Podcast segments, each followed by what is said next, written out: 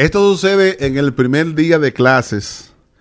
La profesora, para romper el hielo y para hacer que los estudiantes se sientan en confianza y a gusto, era un curso de, de niños, estudiantes, le dice, ¿qué les parece si hacemos una dinámica y formamos oraciones? Yo les voy a decir la palabra y ustedes hacen las oraciones. ¿Qué les parece?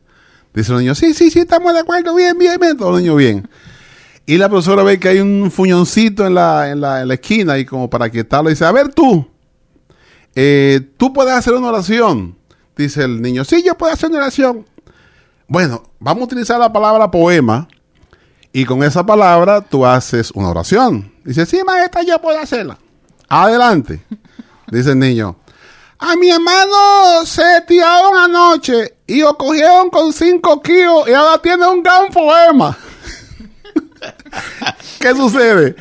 Eso no es lo que la profesora quería, obviamente, jamás y nunca. Dice, no, no, no, no, no, no.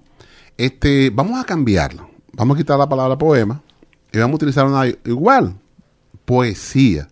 Dice el niño, ah, ah bueno.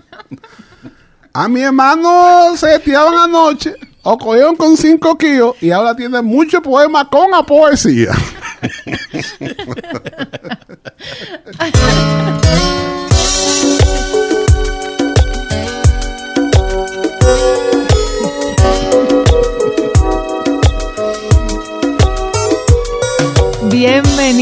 Y bienvenidas amigos y amigas. Estamos aquí en otro episodio de Entre Identidades. Eh, tenemos un invitado muy especial que se va a presentar solito diciéndonos quién es. Yo soy Freddy Rosario, un ciudadano orgulloso de la República Dominicana, de la parte este para ser más exacto, de la romana. Soy un creyente de que existe un ser superior, que lo creó todo, que ha hecho que la naturaleza funcione de forma perfecta. Más no creo en, todo lo que hay por el medio. Dogmas, eh, restricciones, nada de eso. Leyes, impedimentos, pero sí soy creyente. Soy un, hijo de, de dos padres maravillosos que me enseñaron el buen comportamiento, los valores, los principios. Así me crié padre de dos hijas preciosísimas, de Noel y de Clara Isabel, estudiante de arquitectura de la UAS y de la UCE, eh, carrera que no terminó por circunstancias que se presentaron. Un hombre que ha cultivado siempre el buen hábito de la lectura, y en esto agradezco mucho al Club de Lectura en Español, porque si bien es cierto que siempre he tenido el hábito de la lectura, pues con ellos pues eso se afianzó. Me gusta disfrutar, disfrutar una buena conversación, sobre todo si es fructífera. Me gusta eh, tocar una guitarra de cuando en vez, de vez en cuando, una saludable caminata, me encanta, disfrutar de un buen vino, de la compañía de un buen amigo o de una buena amiga, eh, que trata cada día de ser un, un buen ciudadano, apegado a las normas, a las leyes. Cada día por la mañana trato de, de ser un mejor ser humano, que mis acciones no dañen a terceros. Y ese es mi, mi, mi estilo de vida. Y finalmente, muy joven, emigro a Puerto Rico a los 25 años. Estuve 11 años allá. Luego emigro a Estados Unidos, a Lynn, Massachusetts, para ser más exacto. Y finalmente caigo en Rhode Island en el año 1991. Y aquí estoy. Ese es así, a grosso modo, Freddy Rosario. Wow, bienvenido. Y qué alegría para nosotros, para mí en particular, Freddy, porque yo no sé si tú sabías, no te lo quise decir cuando estuvimos hablando anteriormente, porque eh, cuando tú hablas de, llegaste aquí en los años 90, ¿no? En el 91, en el finales. 91. Yo llegué aquí a Rhode Island, en, Providence, en el, 99, en 98. Ok. Y tú fuiste una de las primeras voces que yo escuché en la radio. Y me recuerdo eh, escuchándote que yo como que sentía que todo iba a estar bien. Yo decía, yo no sé, ahora mismo yo estoy como conociendo este estado, llegando aquí, no estoy ni segura de si me vaya a quedar pero siempre como ese hábito de escucharte en la mañana, yo decía, wow, me, encantaba tu voz todavía, me gusta muchísimo tu voz, el tono. Gracias. Eh, tú eres tan amable, simpático, un hombre culto, o sea, ¿qué más? E, es demasiado. Yo estoy de verdad muy feliz de que estés aquí, bienvenido. Muchísimas gracias, muchísimas gracias. Yo encantado de estar acá, de verdad me siento bien. Gracias a ustedes por invitarme, a ti Susi, a ti Tony, y, y también a quienes están conectados a esta hora y a quienes se van a estar conectando durante todo el trayecto de esta conversación, que le garantizamos que va a estar interesantísimo, sobre todo porque cuando uno tiene dos anfitriones como ustedes, las cosas funcionan, las cosas se dan bien. Gracias por tenerme. Freddy Rosario, bienvenido al episodio número 12 de este podcast Entre Identidades. Yo soy Tony Méndez. Yo soy Susi Santana. Y la vamos a pasar muy, muy bien. Freddy, mencionaste la guitarra. Sí. Tus caminatas, lectura, tu pueblo natal, pero no incluiste el humor. Y el humor es una parte tan importante de, de tu identidad, considero yo. Mira, hay personas que me dicen que sí, que tengo eh, como esas tablas para el humor. De hecho, nosotros, hicimos una temporada en ECAS eh, con Tony Guerrero, el saludo hacia él, mi abrazo, donde quiera que esté. E hicimos eh, una temporada de humor allá en, ECAS. Y salió muy bien, muy bien, sobre todo por eso, porque Tony tiene una vena de humor, pero siguiendo con lo que tú me dices, Sí, hay personas que dicen que tengo la, facilidad para, para, contar chistes, para el humor. Y aunque no lo exploto con mucha frecuencia, porque de verdad no lo hago con mucha frecuencia, pero cuando hay que hacerlo lo hago. Y sí, eso está presente en mi vida. Y una cosa que quería para los amigos oyentes que están escuchando, que tal vez no sepan lo que es ECAS. ECAS es el Teatro Latino, sí. aquí en Rhode Island, en Providence eh, específicamente. Entonces tú fuiste parte de... De un evento que se llamó La vida te da sorpresas e hicimos ocho semanas, pero lleno a capacidad. Yo creo que si ese no ha sido el, el, evento de, de, mayor eh, duración, está por lo menos entre los de mayor duración. Y, y, recibimos un respaldo increíble de la ciudadanía. La gente que se quería reír fue y fue hasta dos veces, tres veces, porque fue, la pasamos de lo más chévere. Fue un evento muy bonito.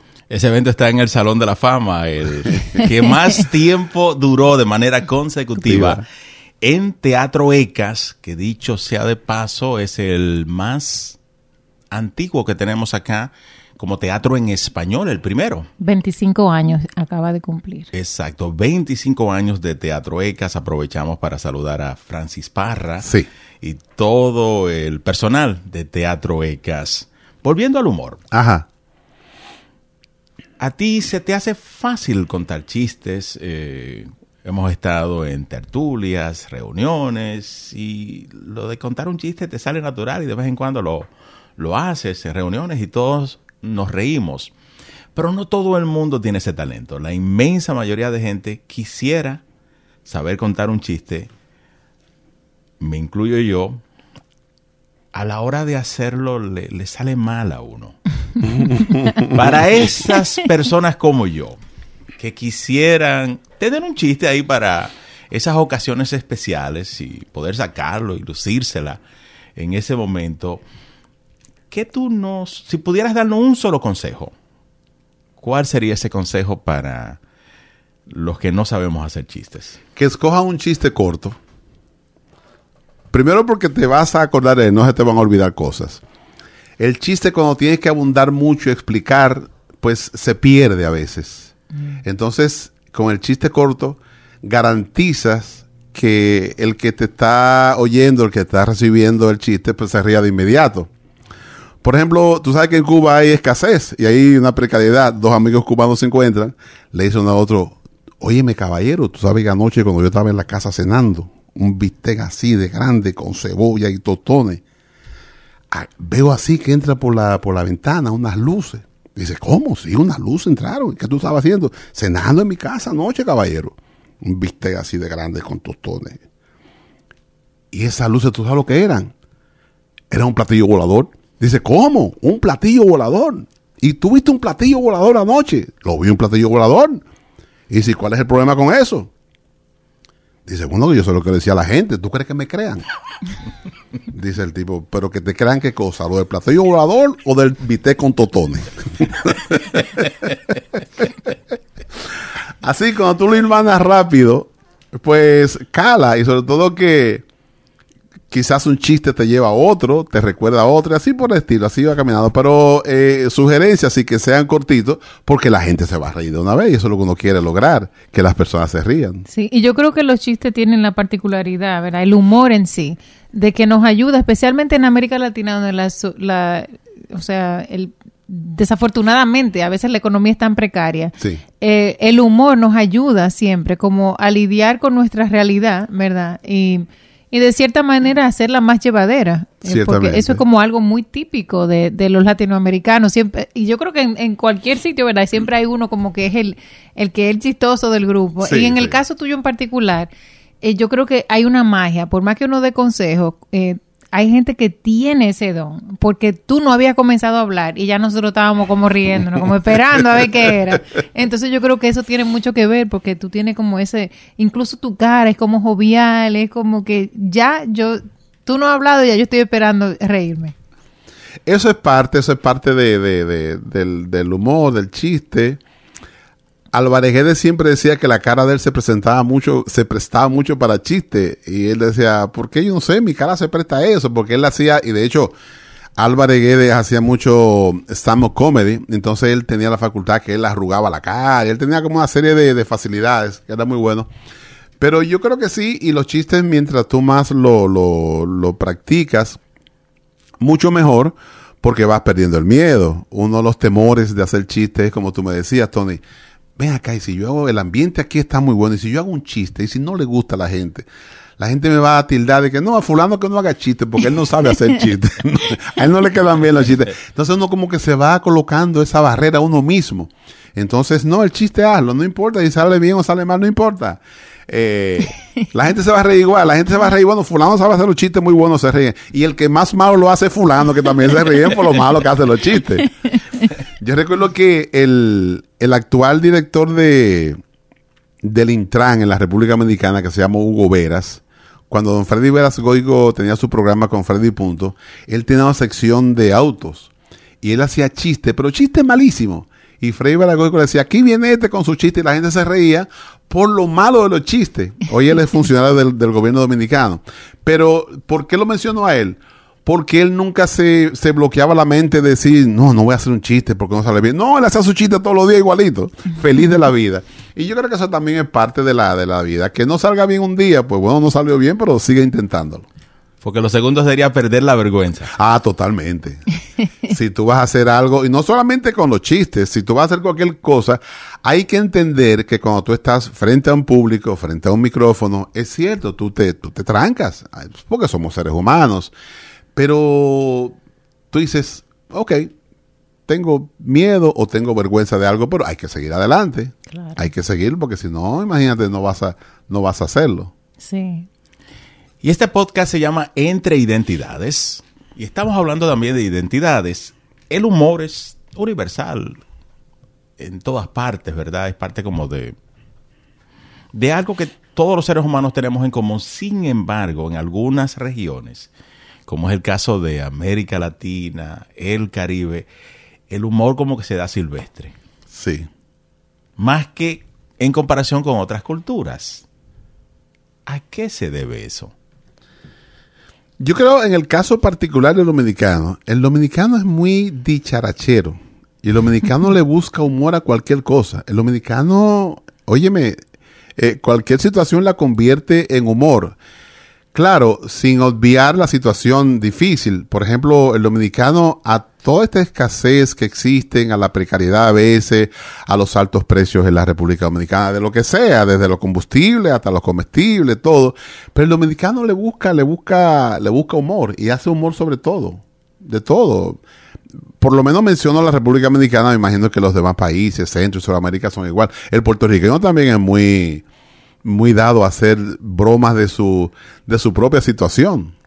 sí. Yo recuerdo que en Puerto Rico, eh, el gobernador Pedro Rosselló anunció la, que iba a pasar el, el huracán George, que hizo muchos estragos, y anunció por la televisión un, una rueda de prensa. Bueno, viene el huracán por acá, estamos en el mismo trayecto del, del, huracán, así que tienen que abastecerse con todo. Compren agua, compren leche, compren pan, compren si es posible una planta eléctrica. Y la gente se volcó a los supermercados y, oye, me compró todo, vació los supermercados, se abasteció. Guess what? What happened? No pasó el ciclón. No pasó el ciclón. Y la gente se molestó y se molestó. ¿Cómo es posible que no hacen comprar esto? Que no hicieron comprar aquello. Yo, tenía unos ahorros y los gasté. Y ahora tengo comida de más en la casa que se va a podrir. Molesto. Al gobernador no le, quedó de otra que dar una, una conferencia de prensa al gobernador. Dice, bueno, nosotros anunciamos que el huracán iba a pasar. Y no pasó pero vamos a ver si la próxima vez tenemos mejor suerte. y yo entiendo que es un humor, o sea, como que él prefería mejor que pasara y que causara todos los estragos que iba a causar por él no quedar mal. Y así son, así, así es la gente, le saca humor a todo. Y eso yo creo que como estábamos hablando anteriormente, es nuestra manera de sobrevivir, eh, de los seres humanos, ¿verdad? De cierto modo, de, de aferrarse a la risa, como, como había un, una, un segmento en selecciones que se llamaba La risa remedio infalible. Sí, eh, que realmente esas son las cosas que te llevan a que a que la vida sea más llevadera. Ciertamente. Sabes que una de las cosas que me interesó mucho cuando te presentaste, estabas hablando de que crees en un, en un ser supremo, en, en un creador, pero realmente en los dogmas no. Entonces, me, me interesó mucho porque de todos modos habla de que eres una persona de fe. Sí. Eh, y me gustó mucho esa manera de, explicarlo. ¿Puedes contarnos un poquito más? ¿De dónde viene tu filosofía, de tu manera de ver las cosas? Bueno, porque fui criado en un hogar eh, católico y temeroso de Dios. Recuerdo que don Félix siempre nos, inculcaba la creencia, porque él entendía que la creencia sobre algo superior es como sinónimo también como de respeto, como que tú respetas eso que, eso que algo que alguien lo hizo. Y eso se transmite también al diario vivir. Si alguien hace algo, pues tú respetas a esa persona. Pero obviamente sobre los dogmas y todo eso, cuando uno es muchacho uno no, no piensa eso, pero ya después de, de, cuando vas creando conciencia, tú dices, pero bueno, si yo quiero tener una cercanía con, con Dios o con el Supremo Creador, tú lo tienes de forma personal. Yo no, no comparto dogmas, repetir cosas que no te van a llegar a ninguna parte, eh, imposiciones. En sentido general, cuando tú hablas de, religiones, que son los que manejan todo eso de la creación, cada uno hay tantas dogmas que a ti te tomaría la vida entera estudiarla cada una, cada religión, sus dogmas, sus creencias, que obviamente cada uno de ellos entienden que están en lo correcto. Y bien, eso yo lo respeto. Ahora yo no, no me involucro, por eso no soy muy seguidor de, de, sectas, religiones, de grupos, nada eso. Yo, en mi condición de, de, por ejemplo, yo cuando estoy corriendo bicicleta, en esa catarsis, en ese momento tan lindo que yo tengo, yo miro hacia arriba y veo, wow, Dios, gracias por todo lo que tú me has dado. Eh, gracias por mis hijas, gracias por los amigos. Y eso es una combinación con Dios, que yo no tengo que ir a un lugar especial para que alguien te diga, tienes que hacer tal cosa y pedirle a Dios. No, no, no, no. Si en ese momento, en mi correr de bicicleta o leyendo un libro, yo cierro el libro y le doy gracias a Dios por las cosas que yo tengo, por lo que Él ha entendido que yo debo tener y las que no debo tener, amén también. Para mí eso es suficiente. Qué hermosura. Muchas gracias por explicarlo de una manera eh, accesible, sencilla, pero profunda igualmente. Eh, yo sé que tú eres de los miembros fundadores del, um, del Club de Lectura que acaba de cumplir el Club de Lectura de Providence, 18 años. Yes. Wow. ¿Cuántos libros has leído tú en, en ese transcurso de tiempo? Bueno, yo tuve muy activo los primeros años en el Club de Lectura y luego pues hice como, me tomé como un tiempecito pero seguí leyendo.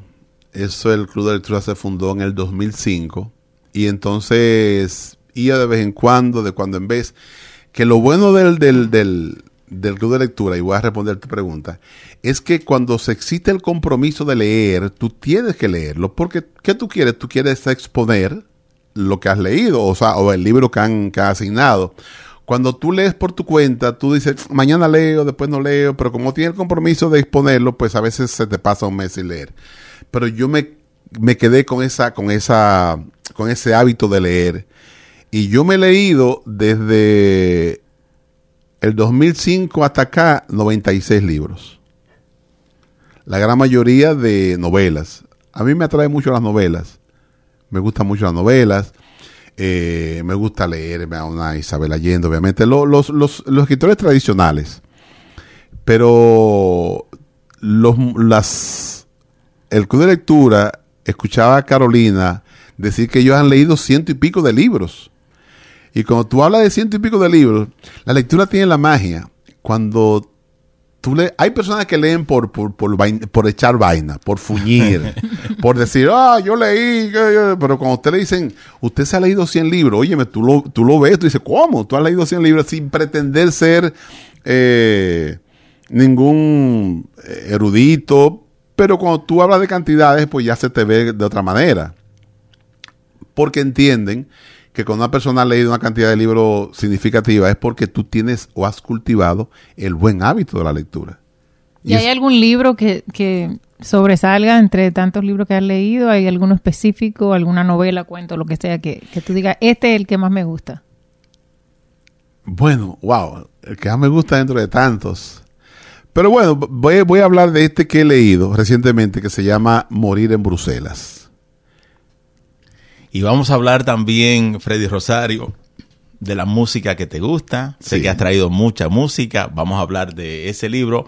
Pero si pudieras en este instante compartir una canción con nosotros, ¿cuál sería? Mira, hay una canción de Juan Luis Guerra. No de Juan Luis Guerra, del inmenso Juan Luis Guerra. Que la lanzó en el 2019, hace cuatro años, que se llama Merengue de Cuna. Y esa canción me tocó grandemente porque la relacioné con mis hijas. Obviamente la canción tiene cuatro años, mis hijas tienen ya 30 y 20, muchos años antes de eso. Pero cuando yo pienso en el proceso que yo hice, que hacen muchos padres, de acostar a los hijos, de arroparlo, de añoñarlo, de cantarle, pensé en mis hijas. Y esta canción, oye cómo empieza. Me preguntas al acostarte cuánto te quiero. Te respondo, te quiero más que al cielo infinito. Y suspiras, y en un bostezo bajo la luna, tus ojitos se van durmiendo sobre mi pecho. Se llama Merengue de Cuna de Juan Luis Guerra.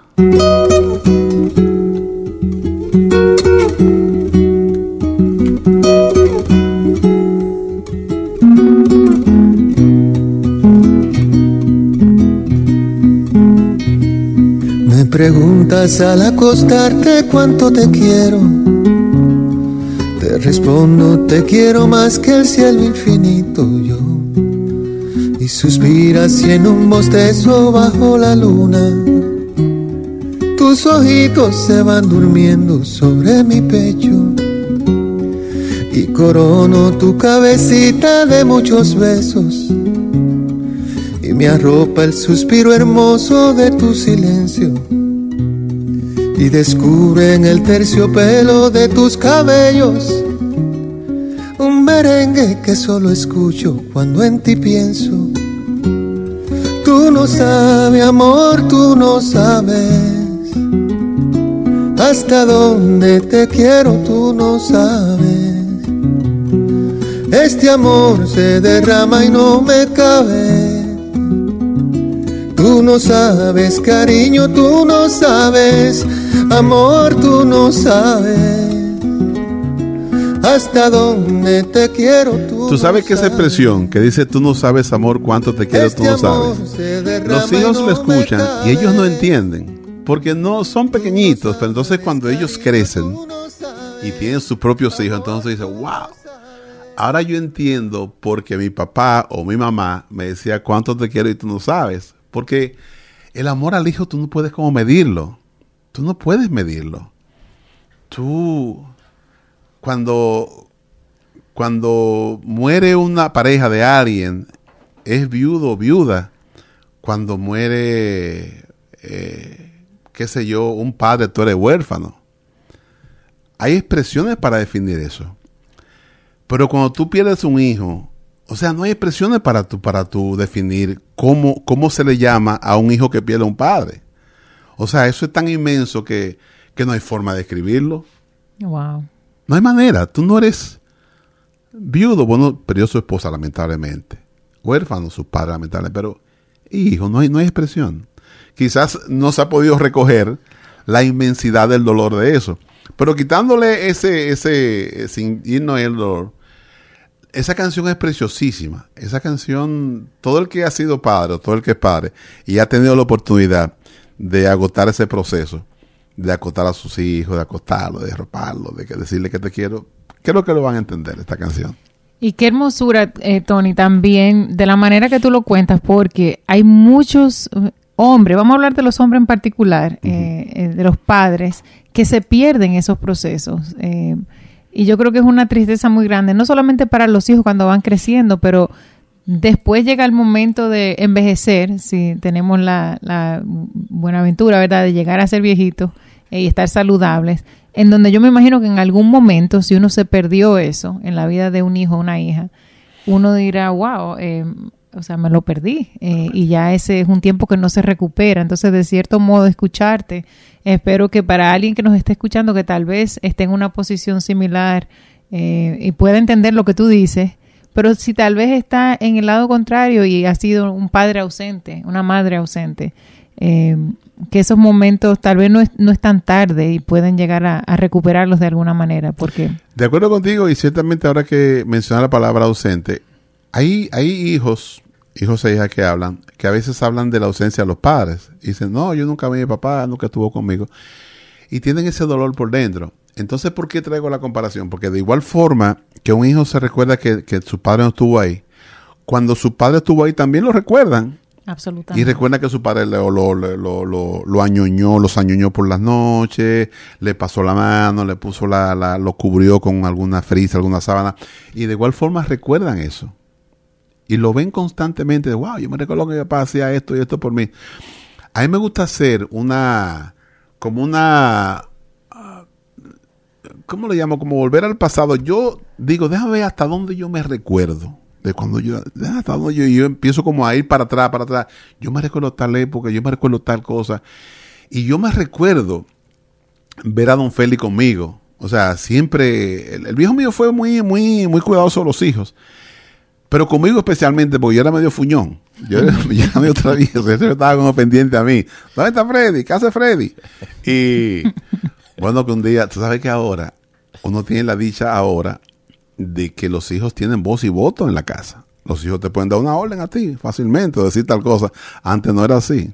Antes, antes se hacía lo que el papá decía. Bueno. Mi mamá, doña Clara, que hacía unos moros riquísimos, pero yo un día le digo a mami, yo no quiero moro. Y me dice, mami, pero ¿y por qué tú no quieres moro? Porque no, no me gustan los moros. ¿Y qué tú quieres? Yo quiero que tú me hagas arroz blanco. Mi mamá que era ñoña conmigo, está bien, te vas a arroz blanco. Pero conociendo el jefe de mi papá, mi papá no, mi papá no, como que no apoyaba vagabundería. Y mi mamá siempre, siempre cultivamos la casa que comíamos juntos cada vez que, que podíamos. Y mami sirve el moro, que yo qué, y sirve ese arroz blanco al lado. Y papi cuando la ve dice, y Clara, ¿y ese arroz? Dice, para Freddy. Dice, pero ¿cuál Freddy? Freddy el que vive en esta casa. Dice, sí. Y, ¿y por qué no come moro? Dice, no, dice que no quiere moro. Ah, está bien. Pásame el arroz blanco para acá. Cogió y lo guardó. Y yo, yo que voy llegando, yo venía llegando y yo solamente escuché que él dijo, pero ¿cuál Freddy? El que vive en esta casa no va a comer moro. Papi botó el arroz y comiendo le dice, wow, Clara, qué bueno te quedó el moro. ¿Qué tú crees si tú das un morito mañana y pasado y traspasado? Hazte tres moritos seguidos. Se me quitó la pendejada ahí mismo. Porque es lo que te digo, uno, uno con los padres, ahora, ahora las cosas han cambiado, bro, pero antes no era así, antes no era así. Los padres eran eh, batuta y constitución, como decíamos. Y si lo piensas, tampoco fue algo cruel. O sea, No. te enseñó una lección, Sí. pero de una manera todavía te estaba alimentando. Que es- eso también ilustra que uno puede tener, uno puede sentar reglas y ser estricto sin necesidad de ser cruel. Ciertamente, ciertamente. Eso, eso, eso así. Yo tengo muchas anécdotas con mi papá. Y él me enseñaba de esa manera. Hubo una que, que wow, esa la, la recuerdo para toda la vida. Yo trabajaba en el campo de golf en la Romana. Cuando yo me graduó de, de la, de, la, de la escuela superior, República Dominicana. República Dominicana. Se metió una vaina que yo quería ir para la UAS. Papi me decía, ¿tú no vas para la UAS? la universidad. Sí, tú no vas para la UAS, tú no vas para allá. Eran los años 70. El problema de la UAS, Sagrario, peleando por el medio millón del presupuesto. Yo, varón, inquieto, papi me decía, tú no vas para la UAS. Tú no vas para la UAS. Bueno, entonces me puse a trabajar en el Central Romana, en el campo, en Casa Campo. El jefe que me tocó fue un, un, de estos jefes que eran eh, eh, odiosos, no eran este tipo de jefes que, que no se cultivan, sino que llegaron ahí por, por llegar. No eran, no era amable, no era una persona que te hablaba bien. Y yo dije, no, pero yo no voy a seguir aquí, ¿no? Porque a mí nunca me han tratado de esta manera, yo me voy. Y arranqué y me fui. Y voy donde el viejo mío le dije, me fui de, de, de ahí, de la, del trabajo.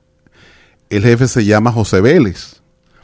Y me dice, ¿por, por qué te fuiste? Yo dije, bueno, es que el hombre, todo el mundo está al grito. Yo, yo era un chamaco de 18 años. Y es un tipo muy odioso, un tipo que no tiene forma de hablar con uno. Me fui de ahí. Dice, no, tú no se fue, ¿no? Siéntese aquí y venga. Se sentó conmigo y redactó una carta de renuncia Para ti. para mí. Señor José Vélez, tan, tan, tan, tan, tan, me la redactó, no puedo seguir trabajando, me redactó una carta, entonces me la dobló y la puso en un sobre.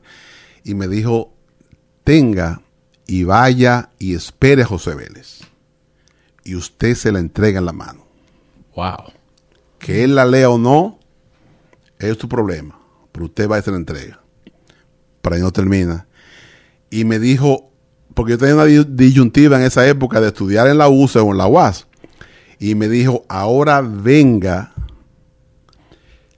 inscríbase en la UCE, me dijo. La Universidad Central Sí. del Este. ¿Usted sabe para qué? Para que se prepare para todos los José Vélez que usted va a encontrar en el camino.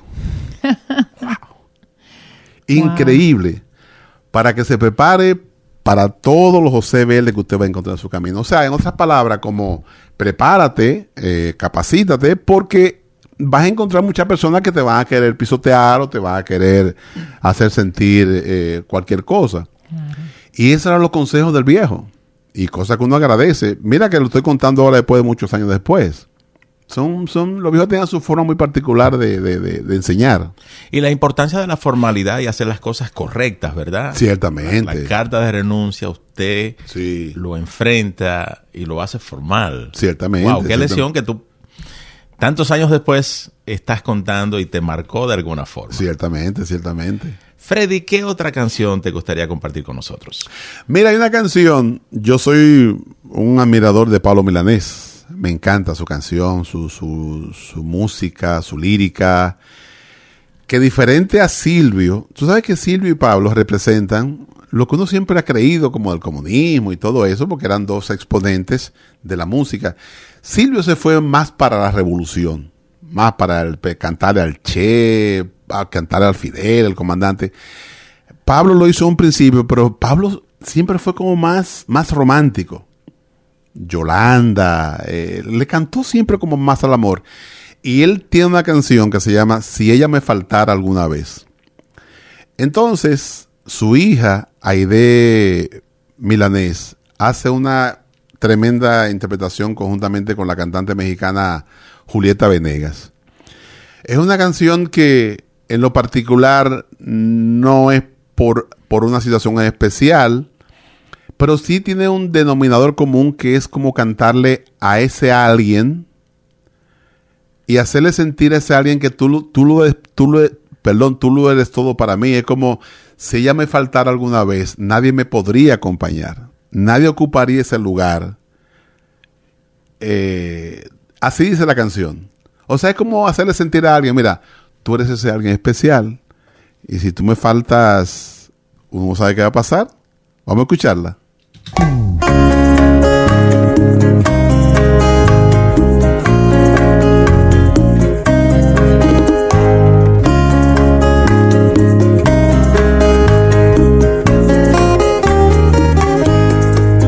ella me faltara alguna vez,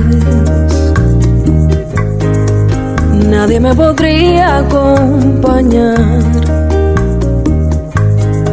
nadie ocuparía ese lugar que descubro en cada amanecer si me faltara alguna vez. Si ella me dejara de querer, cuando la contemplo al despertar, toda la pureza que me da, nunca la podré corresponder si me dejara de querer, si ella se olvidara de cantar. Ese hermoso mundo que me da, ¿cómo volvería a predicar si fue su palabra mi verdad? Si se olvidara de cantar. Bella canción, Freddy. Freddy, hay gente que escucha música. Hay gente que le presta atención a la letra, a los arreglos musicales, y ese eres tú. Mira, esa parte donde dice, si ella me faltara una vez cuando la contemplo al despertar. Y yo me imagino, yo me meto en esa habitación y yo la veo ahí. ¿Sabes que las mujeres, ñoña, sobre todo que la mujer le gusta tener como un protector, que su pareja sea no solamente su compañero, pero se siente, se- le gusta sentirse como, como segura, protegida. Y yo imagino, dice ella, dice él, eh, porque es de Pablo la canción, cuando la contemplo al despertar. Y yo me imagino, qué sé yo, acostada en su cama, ya uno levantado, uno como, como contemplándola, eh, y decir, wow, esta es la persona que tengo a mi lado, es que me corresponde cuidar, querer, amar, proteger. Y así me, así me, así me imagino eso. Me gusta ponerle atención a, la- a las letras, sobre todo porque hace tiempo, cuando no existían toda esta modernidad de la comunicación y donde tú ponías- podías tener tantas canciones, escuchar tantas canciones, no había eso y tú tenías una o dos predilectas. Pero ahora con todo esto hay tantas canciones, tantas cosas lindas que tú las escuchas. Entonces yo digo, en lugar de escucharlas todas, todas, yo la que escojo, yo le pongo atención para como digerirla eh, y, y saber de qué se trata. Porque las canciones, si ustedes se, se fijan, las canciones son películas en tres minutos. Son películas Bueno, cuando pequeñas. son bien contadas. Cuando sí. son contadas. Son- no, sí. Ah, podrían no. ser una tortura también. Entonces, dependiendo. En el caso de Pablo y Silvio, independientemente de sus visión, de sus visiones, ¿verdad? Eh, políticas en algunos casos, eh, eh, las canciones no hay duda de que son hermosísimas y que son de los mejores compositores que hay en, en toda Latinoamérica. Yo diría en el mundo porque realmente las canciones, incluso traducidas, eh, se pueden leer como poemas. Son eh, muy hermosas las canciones de Ciertamente, Pablo y de ciertamente. Totalmente. Poner atención a las letras. En los libros. Muchos libros has leído. ¿Pudieras recomendar uno? Este que acabo de leer, que se llama. Bueno, ahora tengo yo una disyuntiva, porque yo, los dos últimos que, libros que he leído se llama El coronel en su laberinto, de Gabriel García Márquez, donde habla de los últimos ocho meses de la vida de Simón Bolívar. Pero no el Simón Bolívar que nos presentan en los retratos, el hombre impertérrito, imponente, encima de un caballo. No, el hombre ya acabado. El hombre ya traicionado, enfermo. Bolívar murió muy joven, a los 47 años, de tuberculosis. Entonces ese hombre que se siente traicionado, pero bueno, esa es la, la temática de, ese, de, ese, de esa historia, sobre todo cómo la presenta Gabriel García Márquez. Pero yo quiero recomendar un libro que se llama Morir en Bruselas, de Pablo Gómez Borbón. Pablo Gómez Borbón es un escritor de la República Dominicana, de Santiago de los Caballeros, y, y este libro fue expuesto el año pasado, a finales de septiembre, no, finales de agosto, principios de septiembre, en la feria del libro de la República Dominicana. Fue el más vendido, el más leído, el más buscado. Yo he sentido siempre una atracción especial por esa, esa, esos muchachos que en su época se opusieron a, a los regímenes dictatoriales, en este caso el de Balaguer, los años 70. Y estos muchachos que lo dieron todo, incluso su vida, combatiendo esas, ese, ese régimen. Fíjate que la vida, después de la vida, yo creo que la vida es lo más grande que tiene un ser humano. Tú puedes tener, por ejemplo, un trabajo y luego tienes un carro, tú dices, bueno, el carro es más importante que el trabajo, lo pones arriba. Luego tienes una casa y dices, bueno, la casa es más importante que el trabajo y el carro. Luego tienes una familia y dices, bueno, la familia es más importante que el trabajo, que el carro, que todo eso. Pero cuando tú tienes la vida, encima de la vida no hay nada, ¿eh? No hay más nada. O sea, tú no puedes decir, ok, la vida, pero tengo tal cosa más importante que la vida. No, no, la vida. Entonces, estos muchachos, y cuando digo muchachos, porque en esa época, todos estos muchachos que, se inmolaron y que, que enfrentaron al régimen de Balaguer, no llegaban a los 30 años. Entonces tú dices, wow, yo imagino a fulano de tal hoy. Imagínate a un muchacho o una muchacha de 25 años. Es un niño. Sin embargo, ya ellos tenían ideas claras de, de combatir a un, a un régimen que entendía que no era el mejor. Entonces, Morir en Bruselas es la historia de 20 muchachos del Movimiento Popular Dominicano, MPD, que se oponían al régimen y tuvieron la valentía, la, la astucia, la sagacidad de secuestrar en el año 1970 a un agregado militar americano compuesto en la República Dominicana, estacionado allá, Donald J. Crowley. Eso fue una hazaña. Secuestran a este hombre y le dicen al presidente Balaguer, tenemos a este hombre secuestrado, tienes que soltar a 20 eh, prisioneros del movimiento MPD, incluyendo a Maximiliano Gómez Horacio, el papá de Guido Gil. Eh, Balaguer no quería soltar a esos muchachos, pero obviamente recibió la presión tanto de Estados Unidos y de allá mismo. Le dijeron, ¿qué tú vas a hacer? ¿Tú quieres que te maten a este hombre agregado militar? Se te va a, a, armar un lío grande. Entonces él no tuvo de otra que soltar a estos 20 eh, integrantes del Movimiento Popular Democrático Dominicano, perdón.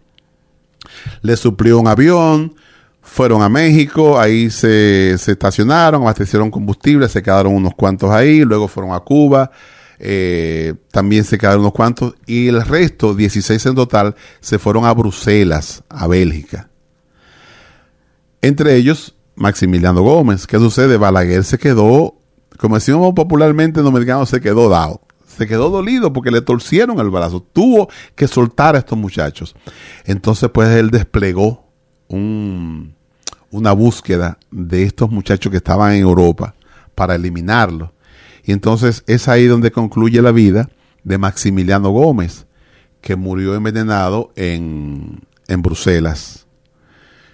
Es la teoría que se, que, se, que se dice que a través de, un, de un, una tubería de gas se rompió y él fue envenenado. Pero los que saben dicen que esos fueron los tentáculos del régimen que llegaron hasta allá y que se infiltraron dentro del movimiento popular dominicano y acabaron con la vida de él. Pero mira lo interesante, porque de hecho Maximiliano Gómez también estaba con ellos, la viuda de Otto Morales, que se llamaba Miriam Pinedo Mejía. Y mira por qué este libro yo creo que es interesante. Porque a veces cuando se escriben libros de datos así históricos y revolucionarios y todos estos ideales, pues el escritor se limita como a mencionar hechos, pero Gómez eh, Borbón lo hizo tan genialmente que lo inicia como una novela. De igual forma que, por ejemplo, Isabel Allende, en su famoso libro eh, La Casa de los Espíritus, que inicia una frase genial que decía, Barrabás llegó a la familia por vía marítima. Y Clara del Valle, que ya tenía signos de clarividente, tomó notas. Eso es un, es un, un inicio impactante este, este escritor, Pablo Gómez Borbón, oye cómo inicia esta novela que se llama Morir en Bruselas. Los doctores Decker habían llegado a su casa después de salir a cenar y encontraron frente a su casa una maleta con dos piernas de mujer. Dios mío. ¿Eso te cacha? ¿Eso te atrapa? Eso te atrapa. Obviamente ahí, ahí inicia el proceso. Luego se demostró que esas piernas eran de una de Miriam de Pinedo, la esposa de Otto Morales. Y lo importante de, de Pablo Gómez Borbón es que este libro llevó siete años para escribirlo, siete años de investigaciones, de entrevistas, viajó a muchos países y entonces él mismo se constituye como un, un investigador, eh, Paco Gossens. Él, él habla siempre, Paco Gossens, que hace esto, que hace aquello, pero es él porque él fue que investigó. Y aquellos que, que le gusta leer, y sobre todo aquellos que sienten una, una atracción especial por todo lo que ha sucedido, lo que sucedió con estos movimientos en la República Dominicana, esto es un buen libro de lectura. Es un libro interesante, es ágil. Yo lo leí como en, en 20 días, yo lo leí. Porque desde que, desde que tú entras al libro, sobre todo con todos estos muchachos jóvenes, eh, huyendo de esta, de esta vorágine del régimen de Balaguer, pues lo hace muy interesante. Así que recomiendo, se llama Morir en Bruselas, de Pablo Gómez Borbón, el libro más leído de la Feria del Libro de la República Dominicana en el año 1900 2022. Yo quiero leer ese libro ya. Muy bueno, muy Y bueno. Muchas gracias por tu reseña. Eh, yo creo que el que nos esté escuchando, la que nos esté escuchando, dice, no, pero yo tengo que ir a buscar ese libro ya inmediatamente. Muchísimas gracias, Freddy. Sabemos que tienes una canción más que Sí. compartir con nosotros y que quisiera saber por qué esta canción en particular. Esta canción es de una cantante colombiana. Bueno, ella nació en New Jersey, pero eh, de raíces colombiana. Y se llama Si tú te vas. Si tú te vas me llega muy, muy de cerca porque tuve en una ocasión la oportunidad de entrevistarla. Me pareció un ser de luz, me pareció un ser simple, sencillo, con una humildad increíble. Y sobre todo porque esta canción, al igual que la, de Aided y, y de Julietica Venegas, habla de eso, de hacerle entender a la otra persona lo grande que es en tu vida. Dice, si tú te vas, yo seré como un sueño olvidado, flotando en las tinieblas sin poder ver la luz. Sin ti yo moriré de pena de saber que siempre estaré extrañándote. Es como decirle a ese alguien, óyeme, tú eres importante para mí, tú eres, tú eres mi razón de ser, yo te quiero, yo te adoro, yo te mimo, yo te cuido. Y no tiene que ser necesariamente amor de pareja, amor de amigo, amor de compañero, amor de todo. Porque en una ocasión escuché yo la canción Fabricando Fantasías, que interpreta Tito Nieves, y cuando yo escuché esta canción, que le dice, si yo pudiera hacer cualquier cosa para recuperarte, para tenerte, porque tú eres lo más importante para mí, y, describe la canción, yo dije, wow, cuánto amor siente ese hombre por la mujer. Y después me di cuenta que no, que era el hijo de él que le estaba cantando. O sea, todo ese amor, todo ese cariño era su hijo. O sea, y por eso esta canción que se llama Si tú te vas de Soraya me agrada bastante.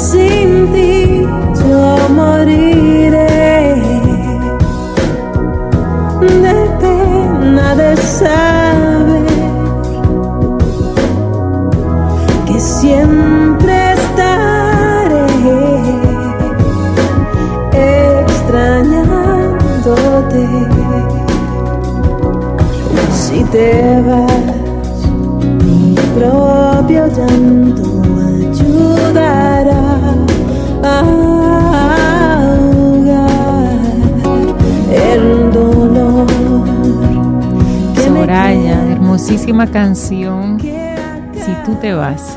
y ya no nos acompaña en el plano físico Soraya, que murió hace varios años ya. En el 2006, para ser más exacto. Pero la magia de los artistas grandes y de su música, de su legado, es que mientras estemos escuchándolo, siempre están con nosotros, ¿verdad? Ciertamente, ciertamente. El arte inmortaliza. Eso es correcto, de acuerdo totalmente contigo. Eh, Freddy, ha sido un placer inmenso para nosotros tenerte aquí. Gracias por tu luz, por, por tu humor, por la manera eh, tan jovial y siempre abierta de, de presentarte y de compartirte. Y también por tu sensibilidad inmensa, que cuando estás contando sabemos que eres un ser sensible, que respeta mucho a la gente, eh, a la condición humana en general. Te agradezco mucho. Yo me siento como mejor persona por estar contigo. gracias por tenerme, muy agradecido. Gracias, gracias por tenerme. Muchas gracias. Y yo me voy a quedar una vez más con esa frase de Susi, gracias por tu luz. Esto está iluminado acá. Thank ¿De you. qué forma has traído luz a esta cabina, a estos estudios, a nuestra gente que está escuchando este podcast, que le vamos a pedir que lo compartan para compartir esa luz que está aquí presente y que sé que es tan potente esa luz que se puede empacar y hasta en un podcast Oh, Dios mío, transportarla y llevarla en un avión por el internet, la magia de la tecnología y quién sabe en qué rincón está usted en este instante escuchando esta grabación y le está llegando esa luz, estas sonrisas que están presentes acá. Ah, muchas gracias, Freddy Rosario. Cuánto honor, muchas gracias. Gracias a ustedes por tenerme. Muchas gracias, muy agradecido. Y muchas gracias a ustedes por su sintonía, a ti, Tony, por- también por, eh, por abrir los espacios, ¿verdad? Para que nos juntemos y, y seamos intencionales acerca de, de los temas que queremos eh, tratar aquí. Eh, yo soy Susi Santana y les agradezco inmensamente que estén con nosotros. Muchísimas gracias, yo soy Tony Méndez. Y pienso que como iniciamos con, con risa y humor, vamos a despedir con risa y humor. Ay, sí, Freddy. Dale. Ustedes saben que en la milicia los rangos se respetan. Lo que dice un coronel, un capitán tiene que entender que eso es así. Y un día le dice un cabo a un capitán, capitán, los lagartijos vuelan. Dije, capitán, "Coño, que si los lagartijos vuelan, cualquiera te mete 30 eh, días de prisión por animal, por imbécil. Oye lo que pregunta. ¿Y de dónde tú sacas esa pregunta? Dice él. Porque yo le pregunté ayer al general cinco estrellas full y me dijo que sí, que vuelan. Dije, capitán, bueno, ellos vuelan, sí, pero bajitico. tú, tú ni cuenta te das. Hasta la próxima entrega.